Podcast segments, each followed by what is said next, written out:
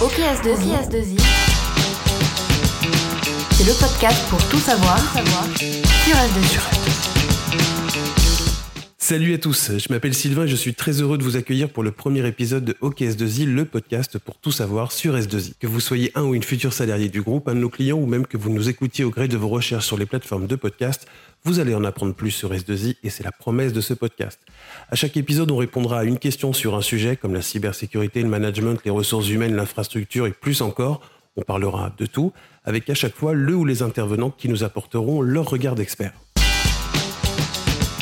Pour ce premier épisode, on va se poser une grande question, c'est quoi être ingénieur aujourd'hui? L'origine du mot ingénieur vient du mot engin, mot créé au Moyen Âge pour définir les constructeurs d'engins militaires. On les appelait alors des ingénieurs et ça vient aussi du latin ingenium qui peut se traduire par la faculté mentale qui permet de relier de manière rapide, appropriée et heureuse des choses séparées qui se manifestent dans l'aptitude à la synthèse. Pour essayer de répondre à la question c'est quoi être ingénieur aujourd'hui, j'ai la chance d'accueillir notre parrain, Olivier Journel, le directeur d'Es2 Île-de-France. Bonjour Olivier. Bonjour.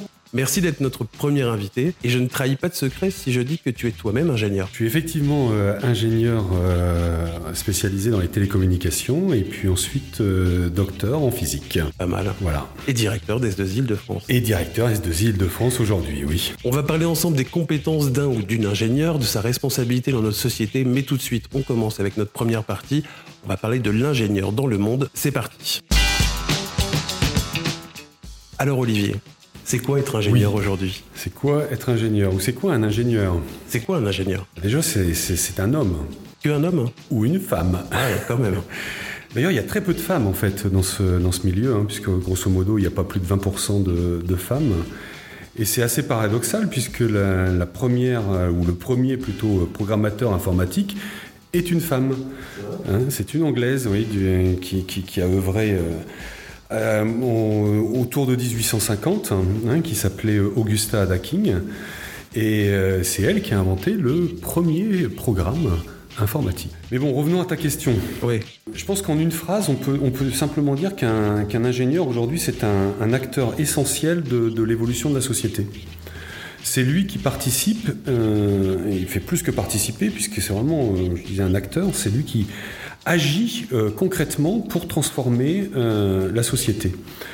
Pour être plus concret, hein, si on reprend euh, les 100 dernières années, bon, on va pas revenir au début des, des écoles d'ingénieurs, hein, juste comme ça pour l'anecdote, c'est les ponts et chaussées, hein, la première Mhm. école d'ingénieurs, qui date quand même de 1747. Donc c'est quand même un métier qui a, qui a quand même quelques années de, de vie. Donc si on reprend euh, les 100 dernières années, jusque dans les années 70, hein, euh, 80, l'ingénieur est vraiment au cœur de la transformation de, de la société. Hein, euh, c'est l'avènement de l'automobile, de l'aéronautique, du spatial, des trains, euh, des machines à laver, euh, et donc toute la transformation de, de la société. La transformation industrielle un peu. C'est la transformation industrielle, effectivement, en général et plus largement, mais c'est l'ingénieur qui est l'acteur principal. Je dirais même que les, les, les, les acteurs qui sont les financiers euh, ou, même le commerce euh, jouent un rôle relativement minime euh, dans, cette phase-là. Dans les années 80, euh, on assiste à une transition progressive vers une, nouvelle époque, une époque qu'on connaît bien aujourd'hui, hein, qui, est, la mondialisation, la globalisation, hein, puisque jusque dans les années 70, euh, je dirais que c'était assez euh, pays par pays que les choses, se- les choses avançaient. Et puis là, bah, on rentre dans l'ère de la mondialisation. C'est vraiment la finance et le commerce qui pilotent cette évolution de, la société. Euh, à tel point d'ailleurs hein, que si on regarde les, ingénieurs, ça a commencé euh, milieu des années 80, mais en 90 c'était très flagrant, euh, les ingénieurs n'exerçaient pas leur métier, euh, devenaient très rapidement des commerciaux ou des financiers.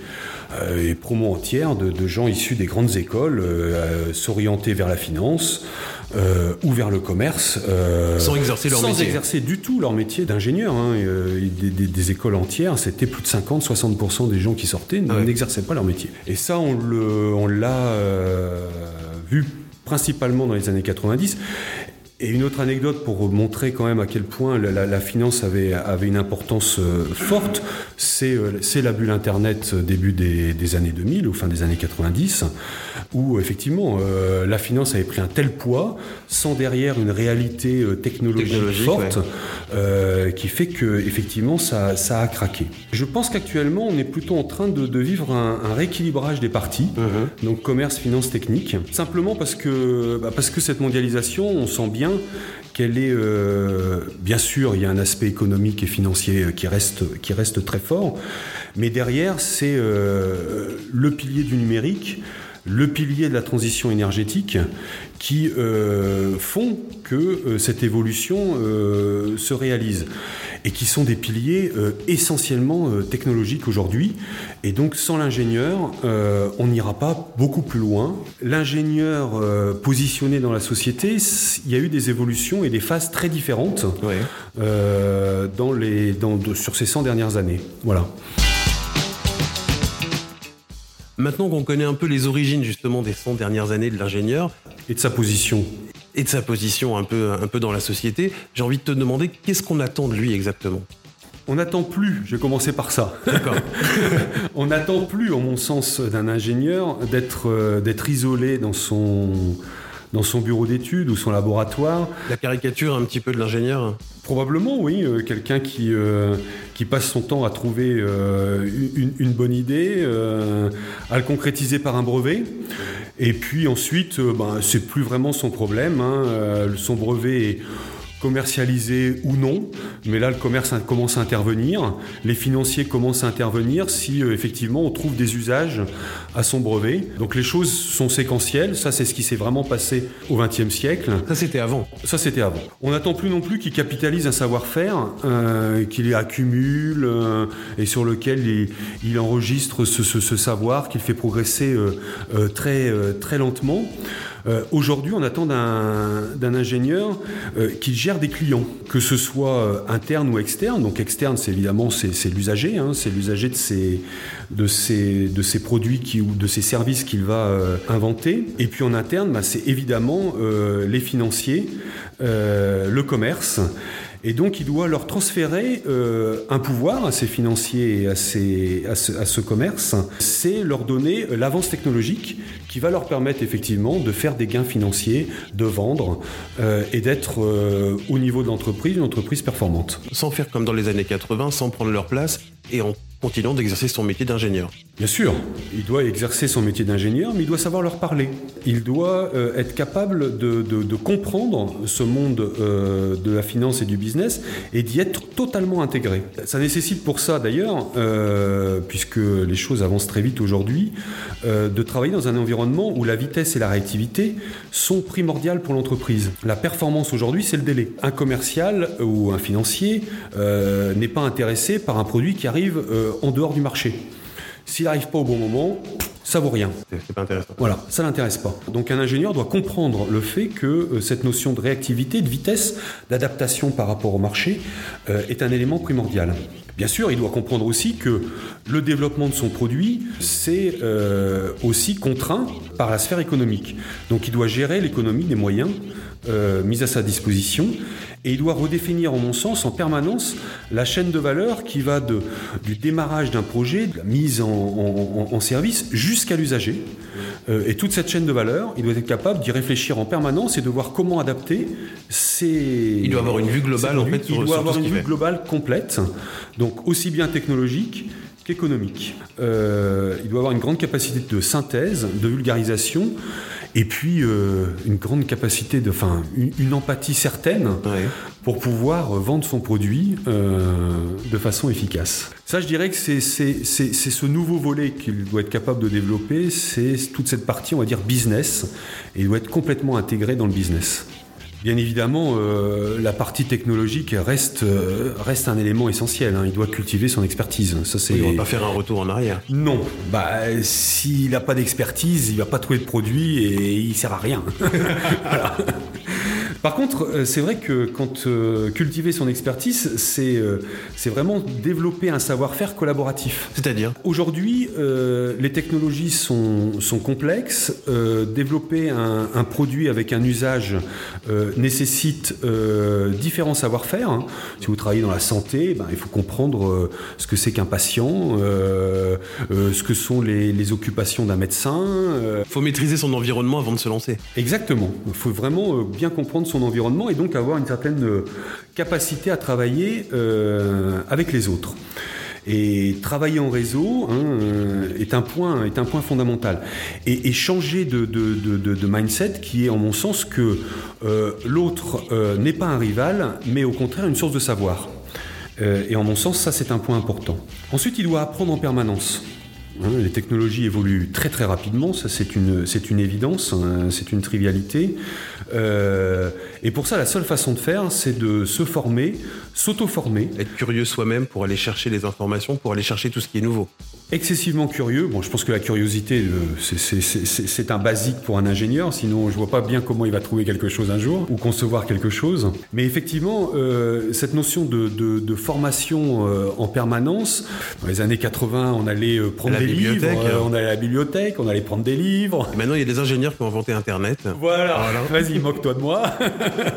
Mais oui, tout à fait. Et donc sur Internet, ils doivent être capables d'aller lire en permanence, de se former, et ils doivent se remettre en cause en permanence et suivre ces, évo- ces évolutions euh, de façon pertinente. On pourrait parler de, de- de vitesse de raisonnement. Ils doivent être capables, euh, en mon sens, de, de- de traiter simultanément euh, plusieurs voies de réflexion. Au- Aujourd'hui, euh, faire les choses séquentiellement, euh, donc euh, je teste ça, puis j'essaie ci, puis j'essaie ça. Les unes après les autres. Donc les unes après les autres, ça c'est beaucoup trop cher. Ça prend beaucoup trop de temps et on n'est pas, on pas au bon moment sur le marché. Donc il faut être capable de travailler euh, sur plusieurs sujets de réflexion, sur plusieurs hypothèses en même temps. Et il faut être capable de travailler hors silo. Aujourd'hui, euh, on va parler des, des, des, des factories, des Fab Labs, des makers, des ateliers, etc., euh, qui sont vraiment des lieux en fait, euh, qui sont euh, des lieux où on rassemble euh, des gens de compétences différentes. Donc, euh, euh, donc être capable de travailler euh, hors silo, quand je dis silo, c'est vraiment avec les experts uniquement de son métier, c'est être capable de travailler hors champ, de travailler sur des ruptures et de prendre des risques. Et bien sûr de gérer ses risques, toujours en phase avec le financier. Il doit rendre les choses, euh, on va dire, possibles. Hein, euh, donc les choses qui paraissent complexes, etc., il doit les rendre possibles par le biais qu'il veut, hein, pas forcément avec ce qu'il a appris à l'école, hein, euh, par des biais qui sont pas forcément académiques, mais il doit euh, arriver à proposer une solution possible.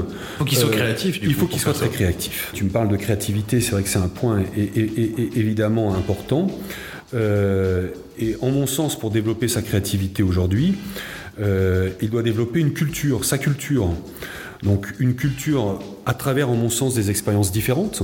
Euh, et quand on exerce le métier de consultant, et en particulier chez S2I bien sûr, on est amené à avoir euh, des expériences différentes à travers les différents projets, dans des secteurs d'activité différents. Euh, et ça ça, ça ça participe à la créativité dans le sens où ça nous donne une culture de compréhension des différents enjeux et de pouvoir mixer euh, toutes ces expériences pour pouvoir imaginer quelque chose de nouveau. L'expérience, c'est aussi euh, peut-être travailler aussi hors France, aller à l'étranger aussi? C'est évident qu'aujourd'hui qu'un ingénieur euh, doit euh, ou devrait en tous les cas euh, travailler à l'étranger. Et donc maîtriser une autre langue, j'imagine, que le français? Euh, l'an- l'an- L'anglais est un basique, euh, le chinois est peut-être pas mal, euh, l'espagnol n'est pas mal non plus. ça. Mais oui, c'est évident qu'un un ingénieur doit parler anglais couramment, doit être confronté à d'autres façons de raisonner. hein. Un ingénieur allemand, un ingénieur chinois, un ingénieur américain ne raisonne pas de la même façon, n'aborde pas une problématique de la même façon. Et donc on apprend forcément en travaillant avec eux. Et la seule façon de travailler avec eux, bah, c'est soit de travailler sur des grands projets internationaux, soit d'aller travailler directement dans ces pays et d'être émergé dans leur culture. Donc il doit gérer euh, cet univers complexe dans lequel il est, euh, il est, il est, il est plongé. C'est un univers en plus qui aujourd'hui, euh, non seulement d'être complexe et souvent imprévisible, parce que c'est vrai que c'est très très difficile d'imaginer technologiquement et les usages de demain. Donc vivre dans le complexe, vivre dans l'imprévisible, c'est fondamental. Et les deux mots qui, qui sont très, très à la mode aujourd'hui, qui sont adaptation et résilience, en mon sens, c'est deux, deux mots qui vont très très bien, euh, très très bien à l'ingénieur d'aujourd'hui. Évidemment, on l'a bien compris, l'ingénieur a de nouveau une place particulière hein, dans, la, dans la société d'aujourd'hui. Il en a d'autant plus maintenant avec une responsabilité sociétale, parce qu'un ingénieur a forcément une responsabilité dans tout ça. Je disais en préambule que c'était un homme ou une femme, hein. euh, donc c'est effectivement euh, euh, son métier nécessite un, sens de la responsabilité sociétale très très fort. Je vous parlais des piliers du numérique et de la transformation euh, énergétique. Ça a des conséquences notables sur la façon de voir l'évolution de la société euh, de demain. Et euh, l'éthique est au cœur de la réflexion de l'ingénieur aujourd'hui. Quand il conçoit un produit, il doit imaginer, il doit comprendre quelle influence cela va avoir demain sur, le, sur le monde. J'imagine si on prend les exemples comme de la data ou du médical, par ah, exemple. Le big data, c'est évident. Hein, euh, ça fait peur à tout le monde. Donc euh, c'est inéluctable euh, qu'on développe ces technologies autour de, la donnée. ça devient effectivement une richesse très importante et, un, sujet important pour le financier et le commerce. Néanmoins, derrière, cela peut avoir des conséquences sur notre, notre façon de vivre euh, qui, est, euh, qui peuvent être euh, très très importants. C'est vrai dans le transport, c'est vrai dans la santé, c'est vrai dans tous les secteurs dans lesquels l'ingénieur a à concevoir un produit ou un service. Aujourd'hui, ça a une influence sur la société de demain. Donc euh, l'éthique, euh, en mon sens, euh, c'est lui qui l'apporte. je vous parlais d'un trinôme business, donc commerce, finance, technique. je pense que parmi les trois, c'est l'ingénieur qui doit avoir ce rôle pour assurer un équilibre qui fasse que bon, voilà, le monde de demain soit, soit acceptable, soit humainement soit acceptable. Euh, et donc il doit maîtriser, hein, euh, si je faisais première, une première conclusion, tous ces contextes culturels, tous ces contextes techniques et puis, euh, tous ces contextes liés euh, à l'impact humain euh, de, son, de ses projets. En gros, moi, si je résume, j'ai l'impression qu'un ingénieur, c'est quelqu'un qui doit se poser beaucoup de questions. Oui, c'est évident. J'ai toujours pensé que la notion de doute était un outil essentiel dans le, dans le, dans le métier de l'ingénieur. Un ingénieur doit douter. Le doute qui fait avancer. Ça, c'est sûr. Le doute qui fait qu'il nous explique en long et en large que c'est pas possible, ça, ça n'a pas d'intérêt. Donc, effectivement, l'ingénieur doit avoir confiance dans son doute. Euh, et à partir du moment où il a confiance dans son doute, il a, il, a là dans les mains probablement le moteur de créativité le plus puissant. Et puis, euh, de douter, effectivement, comme tu disais, ça permet de se poser des questions et donc de prendre suffisamment de recul pour assumer euh, sa responsabilité dans l'évolution de la société, comme je le disais tout à l'heure. Et ça permet d'avoir comme, je dirais, comme adage de fond que tout ce qui est impossible aujourd'hui devient inéluctable demain. Un dernier mot pour conclure? Oui, on peut dire un, dernier mot, euh, essentiellement d'ailleurs pour les jeunes ingénieurs, puisque je, m'adressais plus particulièrement à eux.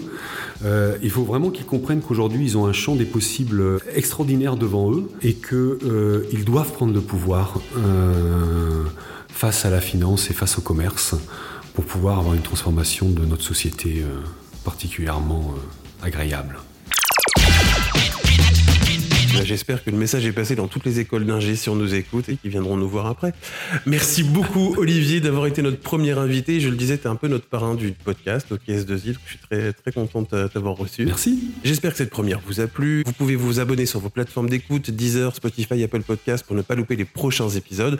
Vous pouvez même nous mettre déjà une jolie note sur Apple Podcast, ça sera très apprécié. Retrouvez-nous sur Twitter, Instagram, S2I underscore IDF. Partagez cet épisode sur LinkedIn et autres Twitter, ça nous fera plaisir aussi. Si vous avez des idées de pour l'émission, n'hésitez pas, communication-idf at s2i.fr, j'ai pas trouvé plus simple. Rendez-vous dans 15 jours, salut.